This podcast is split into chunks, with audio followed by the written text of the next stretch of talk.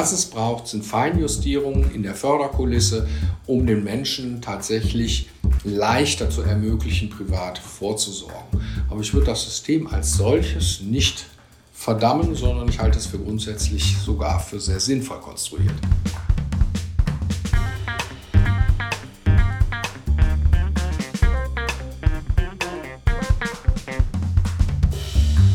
Willkommen zu Folge 74 von Erststimme, die erste Folge nach unserer kleinen Sommerpause. Und es geht direkt los mit einem Thema, das sehr hitzig diskutiert werden kann, nämlich mit der Rente. In Deutschland leben immer mehr alte und immer weniger junge Menschen. Der Generationenvertrag wird in Zukunft also nicht mehr aufgehen, zum Nachteil der jüngeren Generation. In dieser Folge von Erststimme spreche ich darüber mit Dr. Jochen Pimpertz vom Institut der deutschen Wirtschaft. Es geht darum, ob das deutsche Rentensystem wirklich so marode ist, wie es manchmal beschrieben wird. Und auch darum, bei wem die Verantwortung liegt, dass wir im Alter noch genug zum Leben haben. Mein Name ist Sandra Wahle. Herr Pimpertz, ich habe ein bisschen recherchiert. Ich musste gar nicht so lange recherchieren, um herauszufinden, dass Sie ja auch zu der Generation der Babyboomer gehören. Das heißt, um Ihre eigene Altersversorgung müssten Sie sich ja keine Sorgen machen, oder? Stimmt tatsächlich. Ich bin geboren Jahrgang 1965 und bin sozusagen auf dem Peak der Spitze der geburtenstarken Jahrgänge, sogenannten Babyboomer. Tatsächlich würde ich das aber so nicht beantworten. Äh, zum einen ist der Begriff Sorge vielleicht schon ein bisschen zu problembehaftet. Ich rede lieber von Herausforderungen. Und zum anderen ist es unsere Generation der Babyboomer, die das Rentensystem tatsächlich in den kommenden 10 bis 15 Jahren äh, herausfordern wird. Das heißt, immer mehr Menschen mit den geburtenstarken Jahrgängen rücken jetzt in den Ruhestand und artikulieren dort ihre Versorgungserwartungen. Jetzt muss man wissen, dass die gesetzliche Rentenversicherung in einem sogenannten Umlageverfahren organisiert ist. Das heißt, wir haben kein Sparbuch, auf das wir zugreifen, sondern aus den jährlichen Beitragszahlungen der sozialversicherungspflichtigen Arbeitnehmer werden die Renten der zunehmenden Anzahl der Babyboomer finanziert. Das heißt, wir sind die Generation, die erstmals einen Generationenkonflikt ist vielleicht ein etwas harter Begriff, aber einen Interessenausgleich erfordert zwischen den eigenen Versorgungsansprüchen aus der gesetzlichen Rentenversicherung und der drohenden Überforderung junger Beitragszahler. Denn diese Generation der heute jungen Menschen, die aktiv sind beruflich, die müssen weil sie immer schwächer besetzt sind als die ausscheidenden Kohorten, äh, steigende Beitragslasten schultern, wenn wir Babyboomer unverändert hohe Rentenerwartungen erfüllt sehen wollen. Das liegt einfach daran, dass wir seit Ende der 60er Jahre kontinuierlich niedrige Geburtenraten hier in Deutschland messen und deswegen die jungen Kohorten nicht mehr so stark besetzt sind, wie wir Babyboomer, die demnächst eine Rente haben wollen. Insofern ähm, ist es weniger eine Frage, ob wir Babyboomer uns Sorgen machen sollten oder machen, sondern ist es tatsächlich die große gesellschaftliche Herausforderung, wie wir hier die Interessen der verschiedenen Generationen in einen Ausgleich bringen. Klar ist, dass bei der gegebenen demografischen Situation nicht so ohne weiteres davon ausgegangen werden kann, dass zu gleichen Beitragslasten künftige Rentner ewig bei bestalimentiertem Ruhestand ihren, äh, ihr Alter verleben werden. Das haben wir übrigens schon vor zwei Jahrzehnten so verabredet mit den großen Rentenreformen Anfang der 2000er Jahre ist man hierzulande, der Gesetzgeber und die politischen Gestaltungskräfte, abgerückt von der Vorstellung, dass die Rentenversicherung alleine den Lebensstandard im Alter sichert.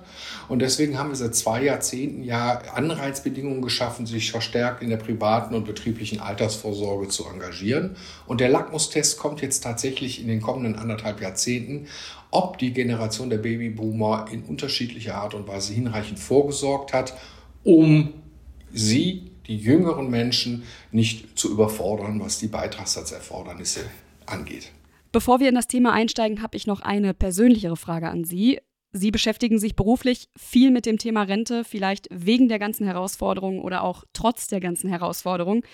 Warum genau haben Sie sich diesen Schwerpunkt ausgesucht? Also das Interesse ist tatsächlich fachlich begründet und ähm, ist demografischer Wandel und Umlageverfahren, das gilt ja auch für Kranken- und Pflegeversicherung, tatsächlich bei den Ökonomen schon über Jahrzehnte thematisiert. Denn auch wenn unsere wirtschaftlichen Rahmenbedingungen sich stetig ändern und auch hoch volatil sein mögen, was man relativ gut vorausschauend und äh, vorhersehen kann, das ist die demografische Entwicklung in unserer Bevölkerung. Wir haben zwar in jüngerer Vergangenheit mehrere Zuwanderungswellen erlebt, die aber eben nicht unbedingt freiwillig, sondern aufgrund unschöner Entwicklungen, Bürgerkrieg, Krieg in der Ukraine, ähm, ausgelöst worden sind. Aber im Wesentlichen wissen wir, wie sich die Demografie in unserer Gesellschaft verändern wird und damit auch, wie sich unsere sozialen Sicherungssysteme verändern werden in ihrer Leistungsfähigkeit. Das hat mich fachlich immer schon begleitet und ich finde das auch gleichermaßen in meiner eigenen familiären Situation wieder. Habe selber zwei Kinder, wünsche meinen Kindern einen Start ins Berufsleben zu schaffen, so wie es meine Elterngeneration mir erlaubt hat. Ich möchte mit meinen Sozialversicherungsbeiträgen meine Elterngeneration absichern, auch als Dank für das, was sie geleistet haben zu unseren Gunsten, muss selber aber das auch dann mit einer eigenen Vorsorgeanstrengung begleiten, um die Kindergeneration nicht zu überfordern. Und nicht zuletzt, was auch neu hinzugekommen ist, dass unsere hochbetagten Ruheständler mit den Herausforderungen von zunehmenden Pflegebedarfen konfrontiert sind, wo man sich im familiären Kontext auch ähm, durchaus herausgefordert sieht. Das heißt also, das, was ich in der Profession tatsächlich schon seit geraumen Jahren oder geraumer Zeit verfolge, spiegelt sich genauso in meiner familiären Anschauung. Das kennen aber viele Zuhörer eben auch aus der eigenen Lebenssituation. Sie haben ja gesagt, Sie haben Kinder. Ich weiß nicht, wie alt die sind. Ich bin jedenfalls Jahrgang 96. Dementsprechend würde ich mich zu den jüngeren Menschen zählen, denen immer gesagt wird, dass man sich auf die staatliche Altersversorgung und unser Rentensystem nicht mehr verlassen kann. Können Sie mir die Angst nehmen oder wie ernst ist die Lage aktuell? Also, ähm, in den medialen Berichterstattungen wird sehr häufig eine Konfrontation aufgemacht, die so lautet, entweder Umlageverfahren oder Kapitaldeckung. Und die Umlageverfahren, sprich die gesetzliche Rentenversicherung, ist am Ende. Also, wenn Sie das so überspitzt wahrnehmen, möchte ich Ihnen sehr gerne die Sorge nehmen. Da gilt dann tatsächlich, die Rente ist sicher so, wie es Norbert Blüm, ich glaube, Mitte der 80er Jahre mal formuliert hat. Die Frage ist aber, auf welchem Versorgungsniveau, welche Leistungsniveau die Rente künftig auch noch ein Alterseinkommen gewährleisten kann. Und da geht es, wie eingangs geschildert, tatsächlich um die Frage, wie sich die Interessen austarieren lassen, die Versorgungsansprüche der Babyboomer-Generation im Vergleich zu der drohenden Überforderung jüngerer Menschen, die sich vor stetig steigenden Beitragslasten konfrontiert sehen. Deswegen, ja, eine gesetzliche Rente wird für einen sozialversicherungspflichtigen Arbeitnehmer auch in Zukunft ein wichtiger Bestandteil der Alterseinkommen und der Alterssicherung sein. Aber notwendig ist mit Sicherheit ergänzende Vorsorge zu betreiben, um tatsächlich die Wohlstandserwartung im eigenen Alter auch erfüllen zu können.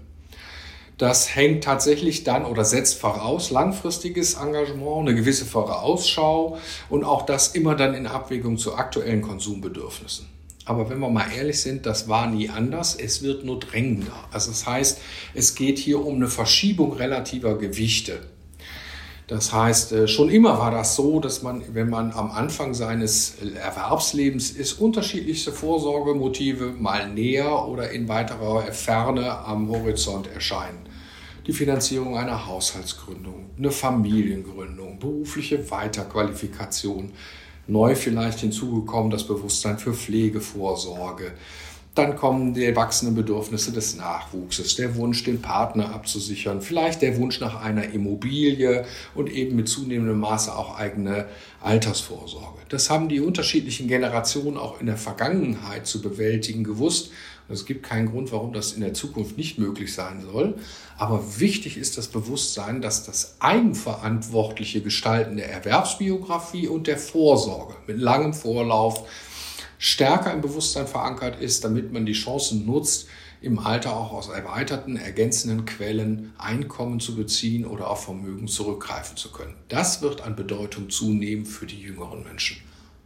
Ich weiß, dass das immer problematisch ist, das so einfach runterzubrechen, aber wenn ich Sie richtig verstanden habe, dann heißt das ja in ganz einfache Worte übersetzt, die Rente ist schon sicher, man ja. bekommt schon irgendwann Rente raus, aber wie ja. viel es ist am Ende, das liegt schon noch in der eigenen Hand. Genau, also äh, unser deutsches Rentensystem, wenn wir über die gesetzliche Rentenversicherung reden, war schon immer so konzipiert, dass das, was man an Rente erwarten durfte, vor allen Dingen abhängig war davon, wie ich meine Erwerbsbiografie gestalte. Je länger ich eine ununterbrochene Erwerbsbiografie durchlebe, je höher mein Einkommen ist, desto größer ist mein Anteil an dem Kuchen der zukünftigen Beitragszahlungen. Wie viel das aber dann ist, das wusste man noch nie vorherzusagen. Das setzt immer voraus, dass sich kommende Generationen auch weiterhin am Arbeitsmarkt als sozialversicherungspflichtige Arbeitnehmer engagieren. Und das wird weniger, weil die Generationen, die den Babyboomern folgen, schwächer besetzt sind. Deswegen wird das Niveau der Rente wahrscheinlich niedriger sein für alle Rentner, als es in der Vergangenheit war. Wie viel sie aber individuell aus der gesetzlichen Rentenversicherung erwarten dürfen, hängt maßgeblich davon ab, wie gelungen ihre Erwerbsbiografie am Ende des Tages ist, weil die Rente immer nur reflektiert, was sie im Vergleich zum Durchschnitt selber an beitragspflichtiger Erwerbszeit nachweisen können. Das heißt also vereinfacht, wer sich im Erwerbsleben engagiert, hat gute Chancen, auch in Zukunft, selbst bei einem sinkenden Sicherungsniveau, eine auskömmliche Rente aus der gesetzlichen Säule zu ziehen, ist gleichwohl aber sehr gut beraten, ergänzend privat und betrieblich vorzusorgen oder Vermögen zu bilden, so er das kann. Bleiben wir doch direkt mal dabei. Welche Bedeutung hat denn eigentlich die eigenverantwortliche Vorsorge? Eine zunehmend hohe. Also die Aufforderung an uns Babyboomer hat ja schon seit zwei Jahrzehnten Bestand, als man eben, wie gesagt, Anfang der 2000er Jahre von der Vorstellung abgerückt ist, dass eine zum Beispiel 40 oder 45 Jahre währende Vollzeiterwerbstätigkeit zwingend zu einer Lebensstandardsicherung führt. Das wird so künftig nicht mehr in dem Maße möglich sein und erfordert in zunehmendem Maße eine, ein Engagement in den auch geförderten Vorsorgeformen, die dann entweder dazu führen, dass man ergänzende Rente bezieht oder eben Vermögen gebildet hat, auf das man zurückgreifen kann. Und die Bedeutung dieser ergänzenden Vorsorge steigt von Generation zu Generation, weil mit dem demografischen Wandel deutlich wird, dass die gesetzliche Rentenversicherung immer weiter von dieser Idee der Lebensstandardsicherung wegrücken muss. Lebensstandardsicherung ist aber ein großes Wort. Das muss man auch sagen. Denn das setzt immer voraus, dass man tatsächlich auch im Paarhaushalt eine im Idealfall Vollzeiterwerbsbiografie über 40, 45 Jahre nachweisen kann Tatsächlich konnte auch in der Vergangenheit bei den Eltern oder Großeltern eine unterbrochene Erwerbsbiografie in der Generation, vor allen Dingen bei den Frauen, die auch sich verstärkt der Care-Arbeit, also Kindererziehung und Altenpflege gewidmet haben in der Familie, niederzuführen, dass der Rentenanspruch der Frauen in dieser Generation dazu geführt haben, dass die eine auskömmliche Rente alleine erzielten. Das haben sie immer in der partnerschaftlichen Absprache nur erzielen können, wenn der Mann zum Beispiel, so das tradierte Rollenbeispiel, Vollzeiterwerbstätig war. Dieses Rollenbild ändert sich ja fundamental. Wir haben eine ganz andere ähm, Erwerbsbeteiligung bei Frauen, die auch mit ganz anderen ähm, ja, Ausbildungen und Qualifikationen und Kompetenzen an den Arbeitsmarkt kommen und zunehmend auch eigenständiger in ihrer Alterssicherung dann auftreten. Aber es bleibt vom Grundsatz her die Idee, dass es einer betrieblichen privaten Vorsorge bedarf, um gewünscht einen Wohlstand im Alter zu erzielen, wie wir ihn vielleicht heute bei unseren Eltern noch erleben. Wäre es in Ihren Augen denn dann sinnvoll, Erwerbstätige zu einer Vorsorge zu verpflichten?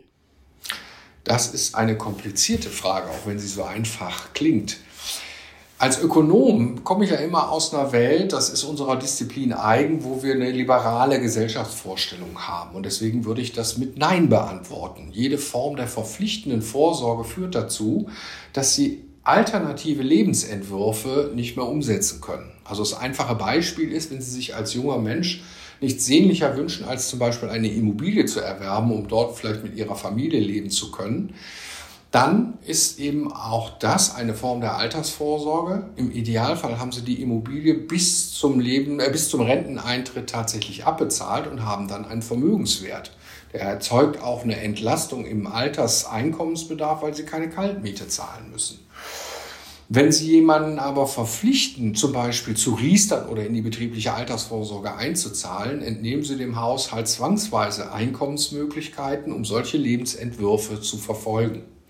Deswegen würde ich, wenn wir überhaupt nur über eine Verpflichtung sprechen, gerne eine sehr breite Bandbreite von Anlagealternativen auf zeigen wollen, die allesamt in irgendeiner Art und Weise der Altersvorsorge dienen können oder besser der Absicherung des Wohlstands im Alter, um in einer liberalen Gesellschaft eben unterschiedlichen Lebensentwürfen nach Raum zu geben. Das wird trotzdem immer wieder gerne angeführt, die Verpflichtung, weil die Hoffnung, dass Menschen, die nämlich nicht vorsorgen und das äh, aus Unkenntnis oder anderen Gründen tun, dann eben sozusagen qua sanften Zwang zu ihrer Glückseligkeit im Alter verpflichtet werden.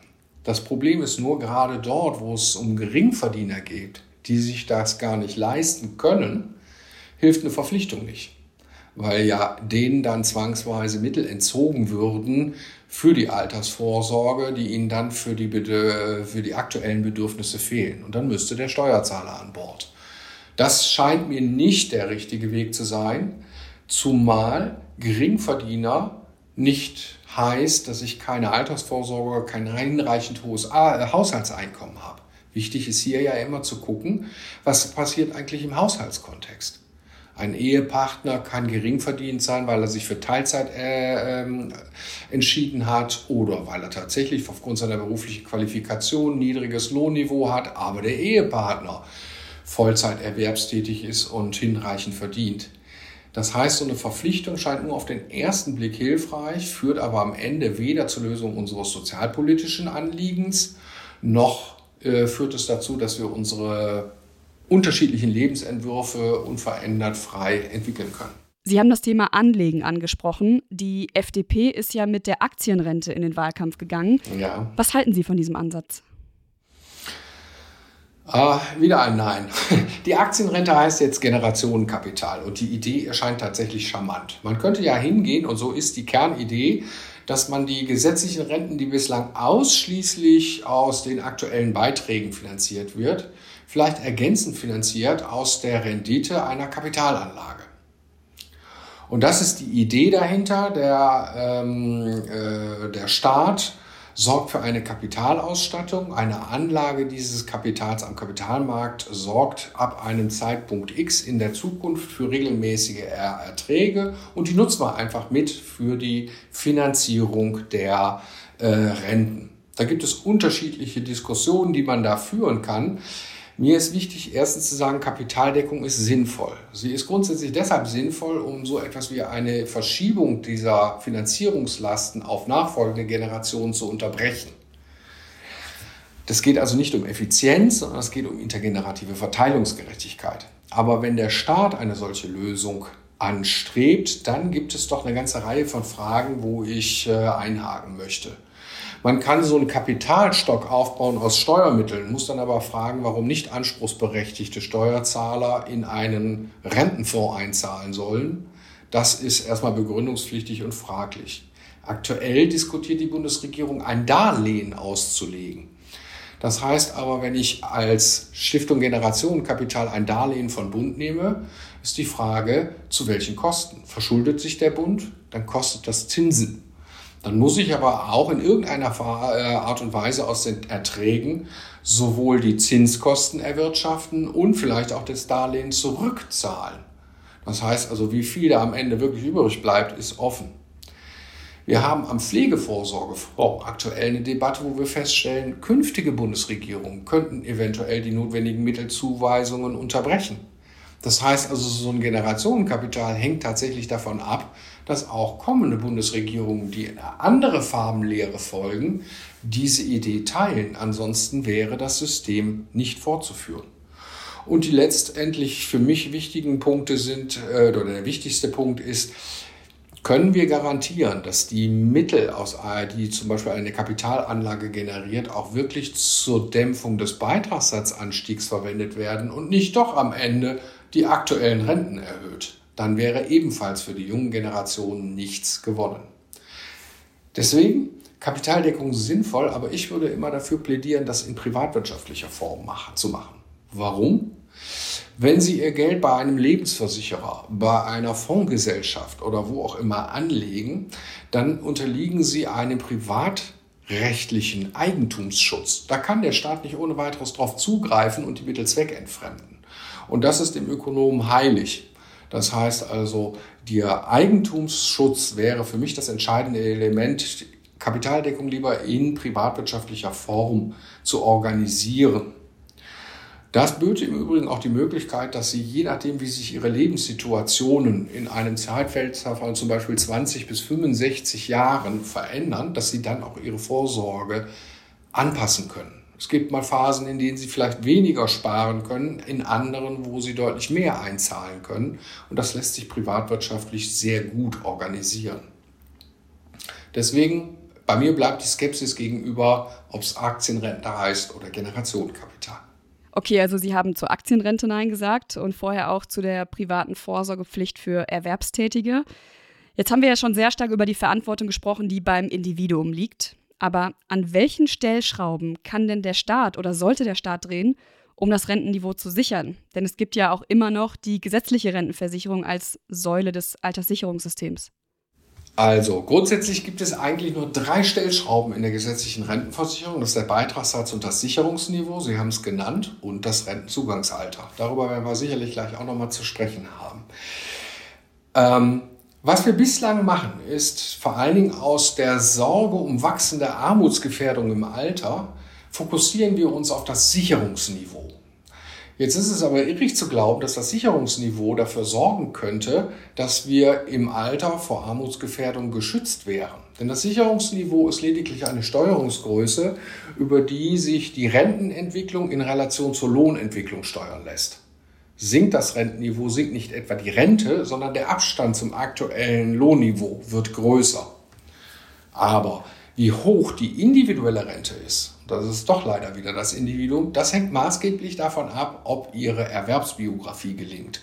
Und je besser das gelingt, desto sicherer und armutsfester funktioniert auch ein gesetzliches Rentensystem. Der entscheidende Schnitt äh, ist, glaube ich, das Eintrittsalter. Es ist die Größe, äh, die am umstrittensten ist in der öffentlichen Debatte, die aber, wenn man mal genauer darüber nachdenkt, eigentlich ähm, gar nicht so umstritten sein sollte. Übrigens unsere europäischen Nachbarländer, sehen wir mal von Frankreich ab, haben da durchaus weitaus fortschrittlichere Regeln schon längst installiert. Also wenn man hier von Köln aus mal ein bisschen weiter westlich nach den Niederlanden schaut, da gilt schon heute die Regelaltersgrenze 67, ohne dass sie eine Vorruhestandsoption dadurch gewähren können im staatlichen System. Und die schreiben die Regelaltersgrenze künftig mit der Lebenserwartung fort. Das steht so im Gesetz.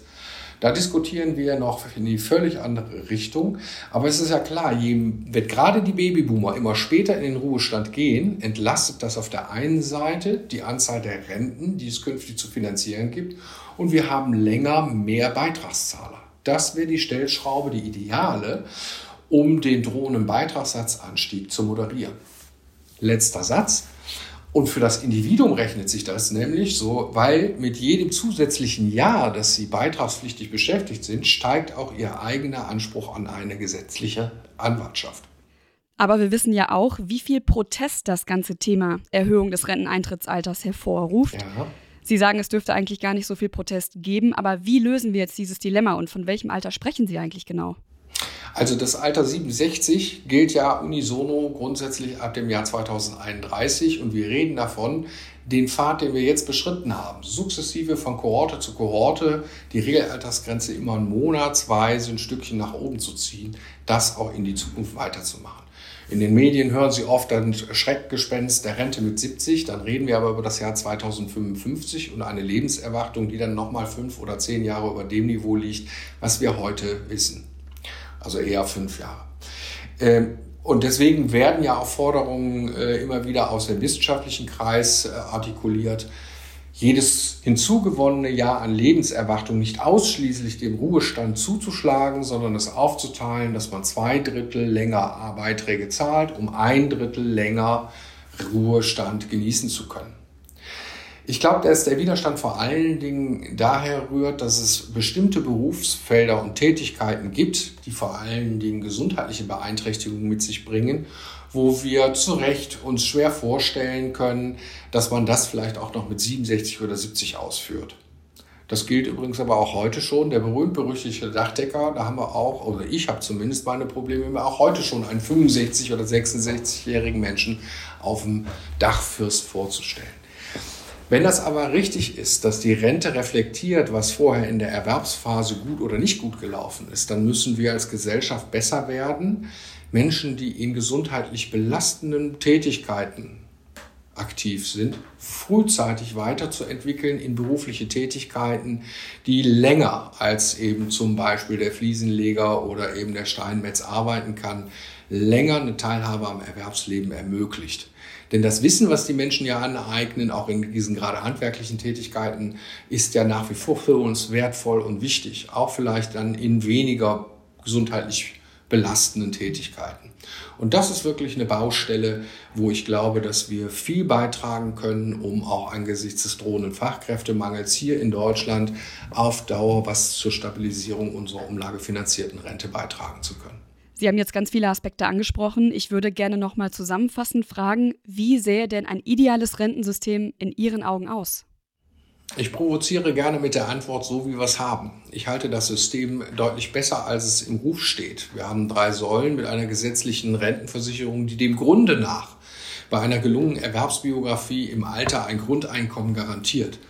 Wir haben über betriebliche und private Vorsorgeformen, die gefördert werden, Vielzahl an Möglichkeiten, selber auch aus eigener Kraft und mit dem Arbeitgeber zusammen ergänzende Vorsorge zu betreiben. Wir haben die Möglichkeit, über auch wieder Fördermöglichkeiten äh, Vermögen aufzubauen. Und das Ganze fußt auf, einem, auf einer Grundsicherungskulisse, die verhindert, dass die Menschen, wenn es im Erwerbsleben nicht gut funktioniert, ins Bodenlose fallen. Das ist vom Prinzip her eine sehr gelungene Architektur. Und auch das, was Riester Förderung als Idee hat, Menschen mit geringerem Einkommen stärker zu fördern und wenn man das möchte, auch Familien in ihrer besonderen Situation stärker zu fördern, ist von der Sache her unter den Fachleuten überhaupt nicht bestritten. Was es braucht, sind Feinjustierungen in der Förderkulisse, um den Menschen tatsächlich leichter zu ermöglichen, privat vorzusorgen. Aber ich würde das System als solches nicht verdammen, sondern ich halte es für grundsätzlich sogar für sehr sinnvoll konstruiert. Das heißt, es braucht eigentlich gar nicht mehr Protest, sondern vielmehr Aufklärung darüber, wie man für das Alter vorsorgen könnte oder sollte? Ich würde es gar nicht als entweder oder formulieren. Also meine Aufgabe als Wissenschaftler ist es garantiert, zu dem Thema Aufklärung beizutragen. Und ich würde mir auch wünschen, dass es eben nicht nur eine Aufgabe der Wissenschaft ist, sondern in vielen Konstellationen Aufklärung auch über Medien ähm, erfolgt, wie das System eigentlich funktioniert, um zu verstehen, dass es nicht ins Bodenlose zu fallen droht. Und trotzdem mit dem Stichwort Protest würde ich mir auch wünschen, dass junge Menschen, die sich heute vermehrt über das Thema ökologische Nachhaltigkeit artikulieren und was ich auch durchaus begrüße, den Begriff der Nachhaltigkeit sukzessive mal etwas weiter fassen, weil das hat mehr als nur eine ökologische Dimension, sondern es hat auch eine materielle, sprich finanzwissenschaftliche Dimension, gerade wenn wir über das Thema Rente sprechen. Und wenn wir eingangs davon gesprochen haben, wie man die Interessen ausgleichen kann zwischen den Babyboomern und den nachfolgenden Kindern und Enkelgenerationen, dann gehört das vielleicht auch das eine oder andere Mal an den Adventskaffeetisch, wo die Generationen tatsächlich mal miteinander aushandeln müssen, was wir Babyboomer eigentlich bereit sind beizutragen, damit die Perspektiven unserer nachfolgenden Kohorten so gestaltet werden, dass man das, was als Idee der Sozialversicherung von Solidarität dahinter steht, auch bei Nachkommen tatsächlich auf Akzeptanz trifft. Wenn wir die Perspektive jetzt mal umdrehen von Renteneintrittsalter zum Eintritt ins Arbeitsleben, wie früh sollte man sich denn Gedanken um die Rente machen? Äh, was mich bewegt, ist tatsächlich, dass ich bisweilen von Medienschaffenden jungen Alters, ihres oder noch jüngeren Alters angesprochen worden bin. Das war so um 2016 rum, da poppte hier dieses Thema erstmals riesengroß auf. Oh Gott, ich bin 28, ich habe gerade einen Berufseinstieg gewählt und habe noch keine betriebliche Altersvorsorge.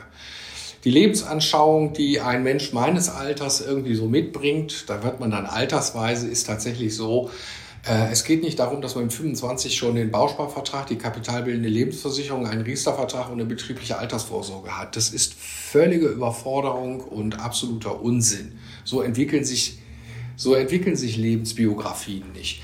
Ähm, wichtiger ist vielmehr, dass sie von Beginn ihrer beruflichen Laufbahn an das Thema auf dem Schirm haben und wissen, da kommen hinten raus Bedarfe auf mich zu, die der Staat alleine wohl nicht mehr vollumfänglich abdecken wird. So dass ich mir also von vornherein in meiner Lebensplanung auch eine Abwägung mitnehme, wie viel kann ich eigentlich entbehren, muss es eine Kreuzfahrt sein oder kann es vielleicht auch ein kleinerer Urlaub sein, weil ich lieber etwas fürs Alter vorsorge, damit ich auch im Alter noch eine Flusskreuzfahrt machen kann, wenn es dann auch nicht groß über die Welt geht. Und das ist etwas, was an Bewusstsein, glaube ich, wichtig ist, um am Ende des Tages auf ein Leben zurückschauen zu können, wo man sagt, man hat also einen Lebensentwurf gestalten können, hoffentlich wie man es möchte, und muss dafür nicht im Alter durch deutliche Wohlstandsabstriche bitter bezahlen. Und man muss sich später vor allem auch nicht den Vorwurf machen, dass man sich nicht früher darum gekümmert hat. Genau, das, wie gesagt, wird nämlich genau der Lackmustest sein, wenn wir sehen, auf was denn am Ende des Tages gerade wir Babyboomer zurückgreifen können, um nicht fortgesetzt unsere Lasten auf die jüngeren Kohorten zu überwälzen. Und da ist tatsächlich Politik halt am Ende des Tages immer versucht, die naheliegenden kurzfristigen Bedürfnisse, namentlich zugunsten der Babyboomer, mit Blick auf die wachsende Wählerstimmen der Älteren zu befriedigen. Und das halte ich für eine kurz gegriffene Antwort weil, habe ich es ja auch eingangs gesagt, auch wir Babyboomer im Mehrgenerationen-Kontext leben und ich glaube nicht, dass wir so ohne weiteres die Bedürfnisse äh, unserer Kinder- und Enkelgeneration ignorieren wollen in dem, was wir tun. Also insofern werbe ich sehr für eine etwas entspanntere Diskussion, die dann vielleicht auch ermöglicht, dass die Diskutanten aus ihren Gräben herauskommen und eher wieder konstruktiv in den Dialog kommen. Ja, in wenigen Monaten ist ja schon wieder Weihnachten. Die Diskussion kann man ja dann mal mit an den Familientisch nehmen. Toi, toi, toi, toi. ich wappne mich. Herr Pimpertz, vielen Dank für das Gespräch und für Ihre Zeit. Super, gerne. Das war Folge 74 von Erststimme. Die nächste Folge erscheint in zwei Wochen am 30. August. Wir freuen uns, wenn Sie auch dann wieder reinhören und wünschen Ihnen bis dahin eine gute Zeit.